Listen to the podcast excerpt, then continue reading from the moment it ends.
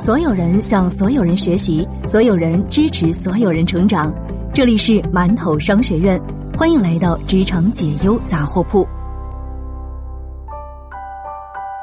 你好，这里是职场解忧杂货铺，我是悠悠。更多职场干货内容，您可以关注馒头商学院。今天和大家分享来自张良记的一篇文章：三十岁以后，你最重要的能力叫输出。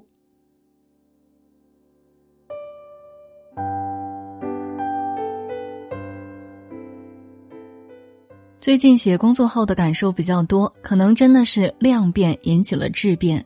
当写字分享做到一定量级的时候，你会发现它逐渐成为了一个自我训练和提升的项目，并且很可能会陪伴终生的习惯。其实一开始我也很害怕，有一天肚子里的干货会写完，当没有东西可以写的时候，我该怎么办？但这些年的实践下来，我发现反而是越写越多，思路越打越开。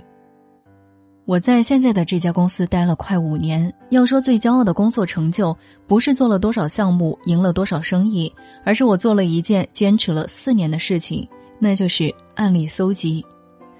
从一七年开始，每隔一两周，我都会搜集六个广告行业的精彩案例。撰写一些简短的点评，并做成可阅读的 PDF 文件，发送给全公司所有人和客户。这个事情风雨无阻，日常工作再忙再累，我也会坚持这个习惯，直到今天依然如此。一开始这是老板布置给我的任务，但做到后面，我发现自己越来越喜欢。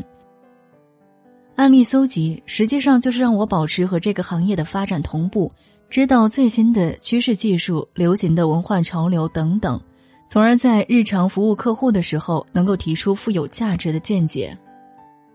当我输出到一定程度的时候，会不自觉的思考如何提升输出内容的可读性，如何让读者更容易理解我要表达的观点，如何用更富有吸引力的文字抓人眼球，如何排版让内容呈现得更精致。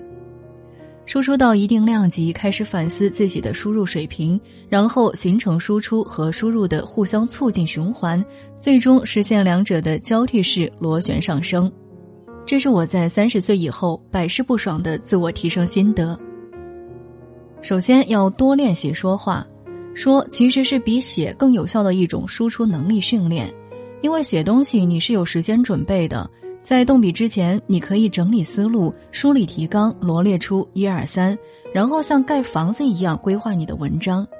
但说它是讲究时效性的，你无法预测听众会有什么反应，会不会中途打断你，会不会挑战你的观点，会不会提出意想不到的问题，而这些临时突发的状况，才最考验一个人的思考水平。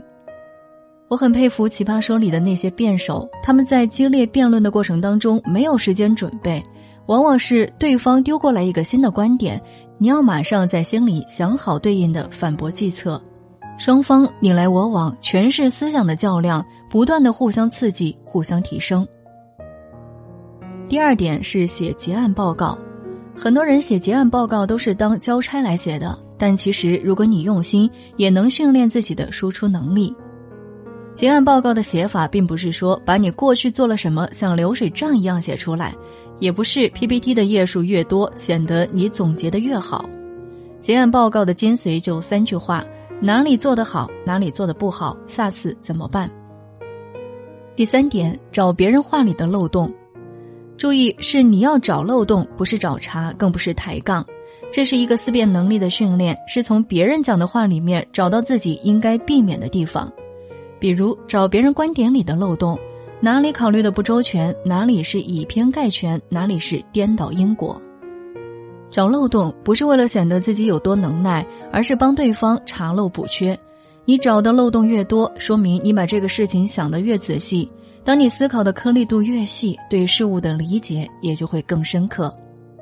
理解深刻了，你心里自然就会涌现出许多想法，把这些想法记录并且输出出来。你也得到了成长。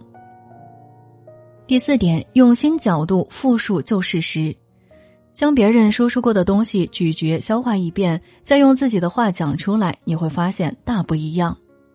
比如前些时候，张小龙在微信公开课上提到过，有十点九亿用户打开微信，三点三亿用户进行了视频通话，七点八亿用户进入朋友圈，一点二亿用户发表朋友圈。其中，照片六点七亿张，短视频一亿条，有三点六亿用户读公众号文章，四亿用户使用小程序。上面这些文字都是事实，但你可以用一种新的角度来复述这段事实，比如这样。转换成百分比来看，微信用户行为排序依次为：看朋友圈百分之七十一点六，用小程序的百分之三十六点七，看公众号的百分之三十三，进行视频通话的百分之三十点二，发朋友圈的百分之十一。这五个行为里面只有两个和看有关，其他三个都是做。但从排序来看，门槛相对较低的看公众号却排在了第三名。说明公众号已经不再是用户获取信息和服务的首选。在这个对比当中，我做了哪些事情呢？首先，我把所有用户行为的数字都转换成了百分比的说法，然后把每一种用户行为按照看和做两个维度进行分类。简单的两个动作就能总结出不一样的东西来。这里的关键是新角度。同样一件事情，你看待的角度不同，得出的结论就会不同。比如，同样一个苹果，你可以从它的色泽、口感、包装、产地四个角度来分别描述你看到的事实。久而久之，你会形成习惯，思路也会随之打开。各位小伙伴可以把这个方法运用在生活的各个场景当中，读书、看新闻、追热点、聊八卦，都可以用不一样的角度来阐释一个摆在你眼前的东西。